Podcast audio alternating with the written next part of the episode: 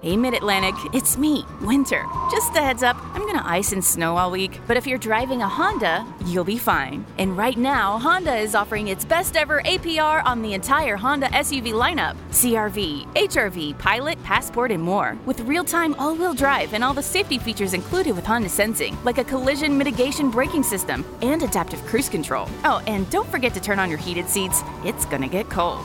Sorry. See your local Honda dealer today. Os amantes do esporte conhecem a trajetória de um lendário camisa 10 chinês que liderou o Boca Juniors em diversas campanhas vitoriosas. Um craque, destro, com visão de jogo, passes, dribles e leitura de situações incomparáveis. Também são seis campeonatos nacionais, levou o time três vezes ao topo da América, pintou o planeta de azul e ouro ao derrotar o Real Madrid na final do Mundial. O ditado popular diz que, para saber para onde vai, tem que saber de onde vem. E Juan Román Riquelme, nosso protagonista da história de hoje, na estreia da série Los Ricos de la Pobreza, seguiu e segue essa premissa como poucos até hoje. Meu nome é Luca e nos próximos minutos e episódios contaremos a trajetória e a origem de grandes jogadores e jogadoras latino-americanos. Aqui está Riquelme para o tiro livre, posição número 8. Riquelme se la dio para Hermes, aí viene Riquelme, metió el centro, metió el centro, ¡gol!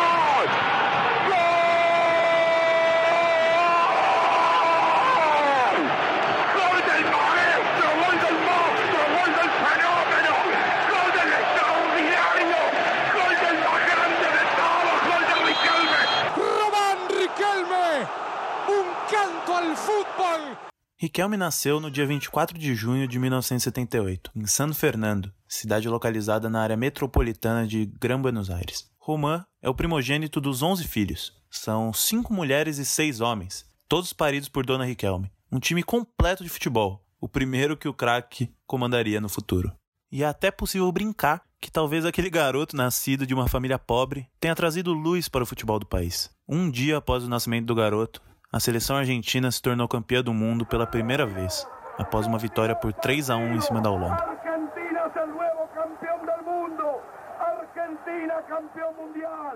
Sua mãe sempre quis que o menino fosse coroinha e brigava com o garoto quando ele faltava na catequese para jogar bola.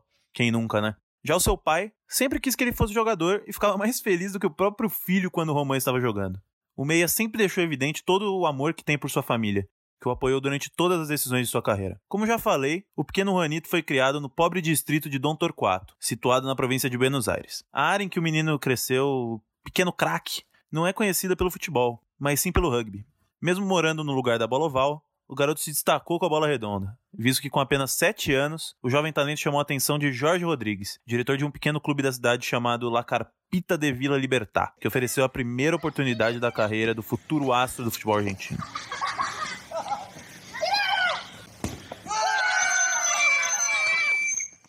Com 11 anos, Riquelme já levava uma vida de adulto, tendo conciliar os estudos e os treinos. O pequeno jogador saía da escola ao meio-dia e almoçava no menor tempo possível para correr até a estação de trem, pegar o primeiro trem que ele visse e ir direto ao treino. Até que chegou o momento que o jovem teve que fazer sua primeira decisão da carreira: largar os estudos ou largar o futebol. Com o apoio de seu pai, seu maior crítico e incentivador, o menino escolheu seguir o sonho de ser um craque do futebol. Em entrevista à Fox Sports em 2015, o ex-jogador afirmou que, mesmo com todo o sucesso de sua carreira, seu maior arrependimento é não ter terminado os estudos. Ele afirmou que demorava duas horas e meia para chegar até o treino e teve de convencer sua mãe sobre a ideia de se tornar jogador. Ela, mesmo relutante, aceitou. Abre aspas. Alguns me chamam de Romã, outros de Cabeção, mas é muito bom porque eu sou só mais um. Lá é um dos únicos lugares em que eu me sinto uma pessoa normal. Fecha aspas.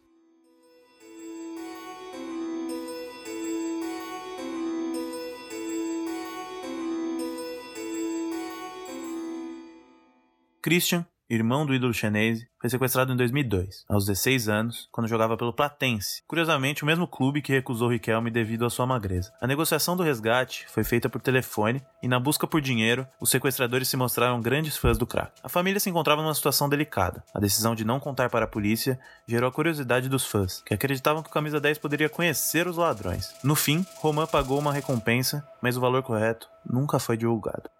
O jornalista Ariel Palacios relembra da rapidez na solução do caso. Foi muito rápido também a resolução do negócio, porque o Riquelme imediatamente disse ele, ele é uma figura muito pragmática, o Riquelme é uma figura de tomar decisões rápido, não é um cara impulsivo, e ele imediatamente negociou com os sequestradores e disse quanto que é os caras não tinham nem dado o valor ainda do, do resgate e ele diretamente é, pagou é, o, o dinheiro.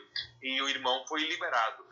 De acordo com Palácios, as primeiras horas foram de suspeitas de que o sequestro havia sido planejado, o que nos provou verdade. Na época houve uma informação, mas assim, nas primeiras horas, nas primeiras horas, que, é, que alguém, é, que teria sido um auto-sequestro ou que o pai do Riquelme teria sequestrado o próprio filho. Houve umas informações bem malucas nas primeiras horas. Depois isso aí foi desmentido. E aí veio à tona que era é, uma organização, é, uma, uma, uma, banda, uma quadrilha, é, que era. E, e, aí, e o perfil da quadrilha, você diz, ah, que era um narcotraficante, era um, sei lá, o dono de um prostíbulo, você já começa a pensar, bom, o clássico padrão do, da quadrilha. Não, era, se não me engano, era uma advogada e dois contadores públicos o sequestro de familiares não é algo raro no mundo dos boleiros.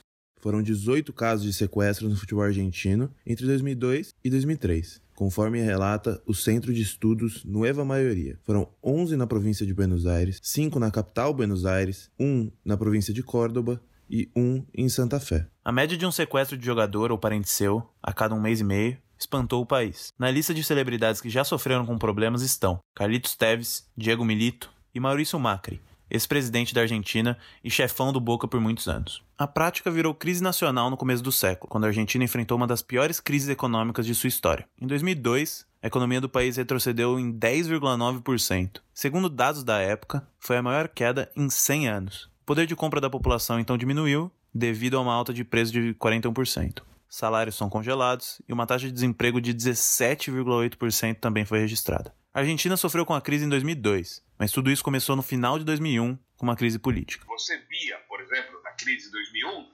profissionais, engenheiros, médicos, eh, historiadores, físicos, eh, advogados, comerciantes, eh, que de uma hora para outra, em poucas semanas ou em poucos meses, perderam tudo e viraram mendigos, viraram sem teto. Ou seja, a, poucos meses, a pobreza, que estava mais ou menos em 32%, ela já vinha crescendo nos anos 90, é, a pobreza passou de uns 30%, 32% para 57% da população. Isso quer dizer que quase um terço da população adicional, uns 27%, virou pobre em dois, três meses.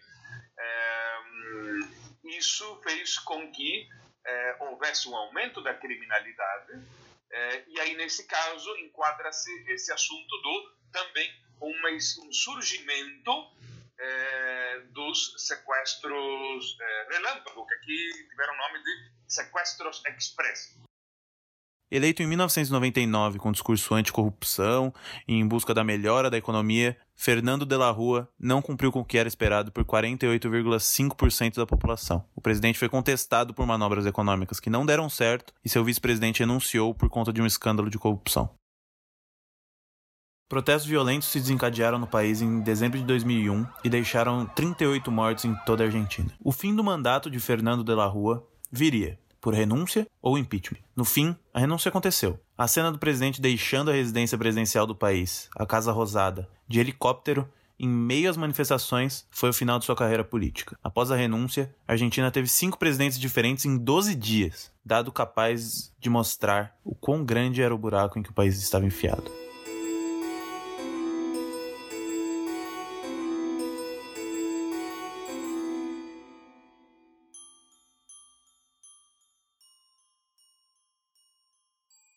Noite especial na Argentina. Noite de clássico Boca River. O esquadrão comandado pelo camisa 10 vinha da conquista da América no ano anterior e buscava mais um triunfo contra o River. Na frente da apaixonada torcida, os chineses ganharam por 3 a 0. Porém, algo naquele dia 8 de abril de 2001 entraria para a história do futebol argentino e mundial.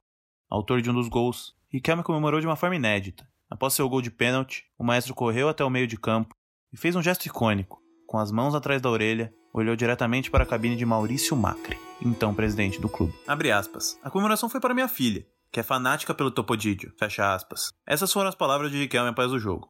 Topodidio é um personagem de um desenho infantil que possui orelhas grandes. Na hora da comemoração do gol, no entanto, Riquelme estava com uma feição fria e séria, olhando de maneira fulminante para o camarote de Macri. E aonde lo foi a gritar e de que maneira lo foi a gritar porque não permitiu que nenhum companheiro lo abrazara. Se plantou com as duas mãos em los oídos, mirando para o palco oficial. Quanto tendrá que ver com a transferência, com o contrato, com o passe a Barcelona? Em 2002, Riquelme arrumou suas malas e partiu rumo à Catalunha. Seguiu os passos de Maradona, Argentino Júniors, Boca e Barcelona. O jovem também realizaria o sonho de jogar com seu ídolo, Patrick Kluivert. A passagem de Riquelme pelo futebol europeu foi emblemática e rápida. Em seu primeiro ano no velho continente, fez parte de um Barcelona caótico, que passava por reformulação e por uma seca de títulos. Seu tempo no time grená foi marcado por entraves com o técnico Louis van Gaal, o holandês foi o principal responsável pela passagem melancólica de Riquelme no Barcelona. Chegou a declarar que a contratação do meio argentino se tratava de uma contratação política por parte do presidente João Gaspar e insistiu em escalar o jogador fora de sua posição. Com a chegada de Ronaldinho ao Barcelona no ano seguinte, o meio argentino perdeu espaço no elenco culé. A diretoria então optou por emprestar o meia para o Vila Real por um período de dois anos. Em seu primeiro ano de Vila, nada muito empolgante e que remetesse ao jogador dos tempos de Boca Juniors. Porém, em seu segundo ano, Riquelme passou a comandar um submarino amarelo que entrou para a história. Com a chegada do técnico Manuel Pellegrini e a compra do atacante Diego Forlan, o time cresceu. Riquelme parecia ter recuperado seu futebol e em Forlan encontrou seu novo Palermo. O submarino terminou em terceiro lugar na La Liga e conquistou a inédita chance de disputar uma Champions League. As magníficas atuações de Riquelme lhe renderam a nomeação para o prêmio de melhor do mundo da FIFA, no qual ficou com a sétima posição. Nesse meio tempo, o contrato de empréstimo de Riquelme se encerrava e o Vila Real prontamente fez questão de comprá-lo. O meio argentino seguiria no comando do submarino em sua nova expedição pela Europa. Logo na primeira fase da Champions, enfrentaram o Everton. Após desbancar o time inglês, o submarino amarelo ingressou na fase de grupos, junto a Manchester United, Benfica e Lille. Ou seja, eram os azarões do grupo, mas eles passaram, e em primeiro. Nas oitavas, foram a Escócia enfrentar o Rangers FC. Empates nos dois jogos e classificação pelo critério de gols fora de casa. Agora, enfrentariam a Internazionale de Milão, um dos favoritos ao título pelo seu elenco cheio de estrelas. Em San Siro, o Vila Real sofreu sua primeira derrota na competição, por 2 a 1. Na partida de volta, Riquelme atuou como ainda não tinha feito com a camisa amarela. O craque fez de tudo naquela partida, mas o jogo era duro. Então, aos 8 minutos do segundo tempo, Riquelme cobrou a falta na cabeça do também argentino Arrua Barreno. 1 a 0 para o Submarino Amarelo, que agora disputaria uma histórica semifinal de Champions League. Novamente, o time espanhol teria de passar por uma equipe inglesa, mas dessa vez o Arsenal de Henry e Lehmann. O primeiro jogo foi no antigo estádio do Arsenal, o Highbury Stadium, no qual os Gunners dominaram toda a partida e saíram com o resultado de 1 a 0. No segundo jogo, e Nelo Madrigal, a partida foi mais parelha. O Vila Real tentava, tentava e não conseguia marcar. Foi então que, aos 43 minutos do segundo tempo, o juiz marca um pênalti para o time da casa.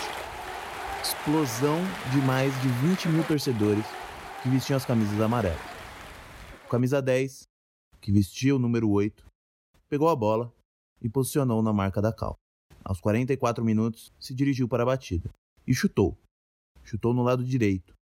Riquelme, no entanto, não contava com a defesa do goleiro alemão Jans Lehmann. Logo em sua especialidade, logo dos seus pés, o sonho do Vila Real chegava ao fim. O pênalti perdido foi o começo do fim de sua jornada pela Europa.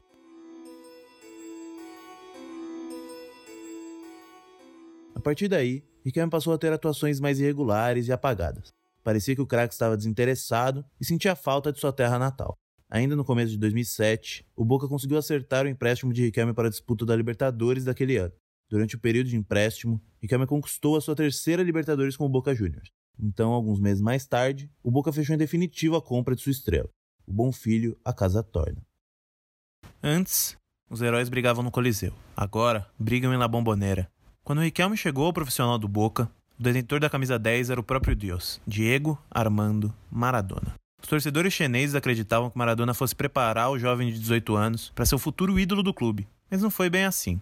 Em seu jogo comemorativo de despedida, em 2001, Maradona vestiu a camisa número 10 do Boca com o nome Roman, estampado sob a camisa da seleção argentina com a qual ele fez história. Naquela época, Riquelme já tinha levado o clube ao bicampeonato da Libertadores e ao título mundial. No entanto, com o passar dos anos, as duas estrelas tiveram vários desentendimentos, chegando a uma relação atual marcada por brigas e ataques pessoais durante algumas entrevistas. O começo dessa briga foi em 2008, quando Maradona assumiu o comando técnico da seleção argentina após a demissão de Alfio Basile. Riquelme saiu em defesa do ex-técnico, afirmando que alguns colegas de Diego estavam fazendo corpo mole para que Basile fosse demitido.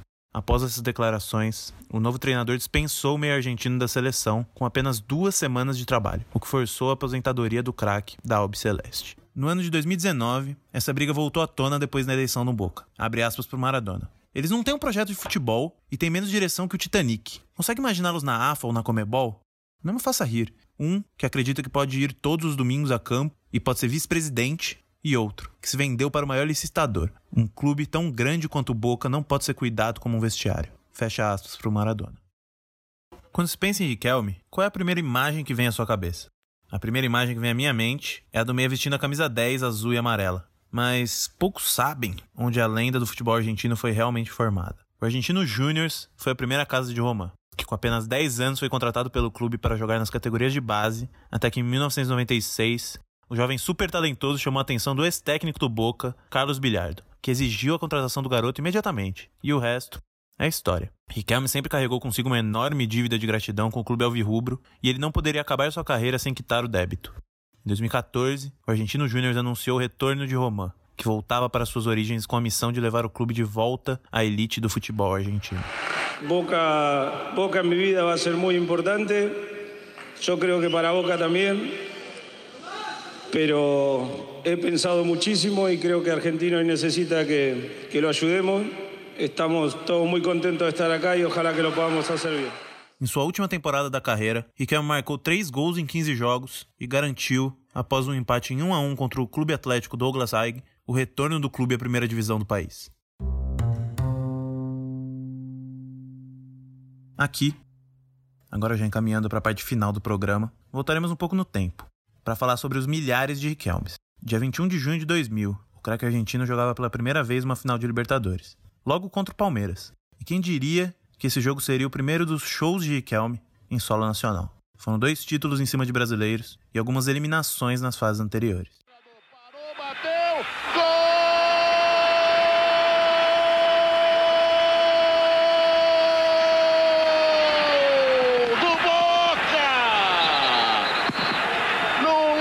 espetacular de Riquelme.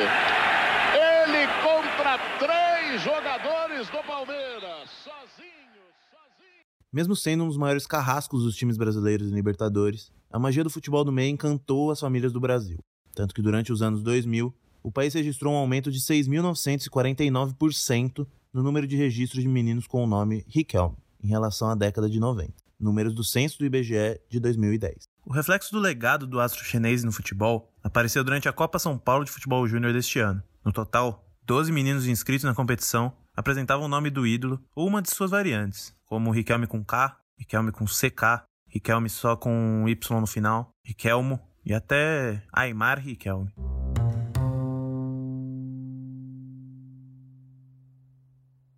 Agora fora dos gramados, Riquelme segue de terno. Na última eleição à presidência do Boca Juniors, a chapa composta por Jorge Ameal, Mário Pergolini e o ídolo Juan Román Riquelme como segundo vice-presidente, derrotou Christian Garibaldo, acabando com o oficialismo fundado por Maurício Macri, que reinou durante 25 anos. O domínio político de Macri sobre o clube começou com sua eleição à presidência em 1995, cargo que ele permaneceu até 2007. Enquanto ele era presidente, o time chinês conquistou duas Libertadores e um Mundial, tendo justamente Roman como principal jogador dessas conquistas. O macrismo continuou por mais 12 anos, principalmente com a eleição de Daniel Angelici em 2011. Foi presidente do clube até ser derrotado pela chapa do ex-jogador em 2019. Abre aspas. Deve ser verdade isso que ficam dizendo de que o Angelici é torcedor do Huracan e que o Garibaldo é do Independente. Fecha aspas.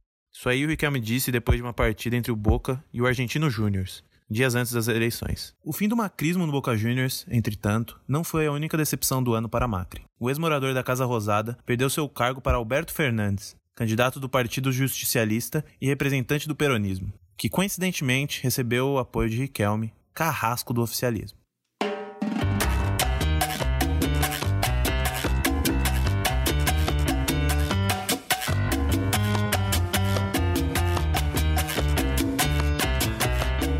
A linda história do Camisa 10 no Boca Juniors virou um documentário.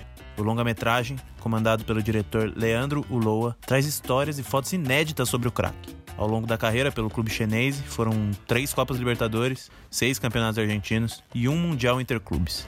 E nós, do Contra-Ataque, deixamos o documentário como dica cultural para todos os amantes de futebol. Então vai lá, clica aí embaixo na descrição do episódio. Esse podcast foi produzido na série Los Ricos de la Pobreza, na qual contaremos as histórias de jogadores e jogadoras latino-americanos, de onde vieram, para onde foram, que conquistaram dentro e fora das quatro linhas. No caso de Riquelme, tivemos muitas boas histórias para contar que provam que o futebol é uma manifestação cultural. Para a produção deste episódio, foram utilizados efeitos sonoros do Free Sound, músicas da biblioteca de áudios do YouTube e narrações do YouTube, com transmissões de José Maria Munhoz, Rodolfo De Paoli, Daniel Molo e Luciano do Vale. As sonoras são de Ariel Palácios e de Riquelme, em entrevista coletiva. Muito do que você ouviu aqui está lá na nossa página do Medium. É só buscar por O Contra-Ataque e ler o texto original, escrito pelo Paulo Castro e pelo Lucas Martins. A edição deste programa foi feita por Marcelo Dinino, que fez o roteiro desse programa comigo, e pelo Tadeu Chainsa, que também conduziu o bate-papo com o Ariel. Agradecimentos também para o Gabriel Paes e para a Maria Tereza, que nos ajudaram com a concepção desse podcast. Eu sou o Luca Machado e esse foi um programa do coletivo O Contra-Ataque. Compartilhe o programa com os amigos, assine o nosso feed no seu agregador de podcasts e até a próxima. Ciao.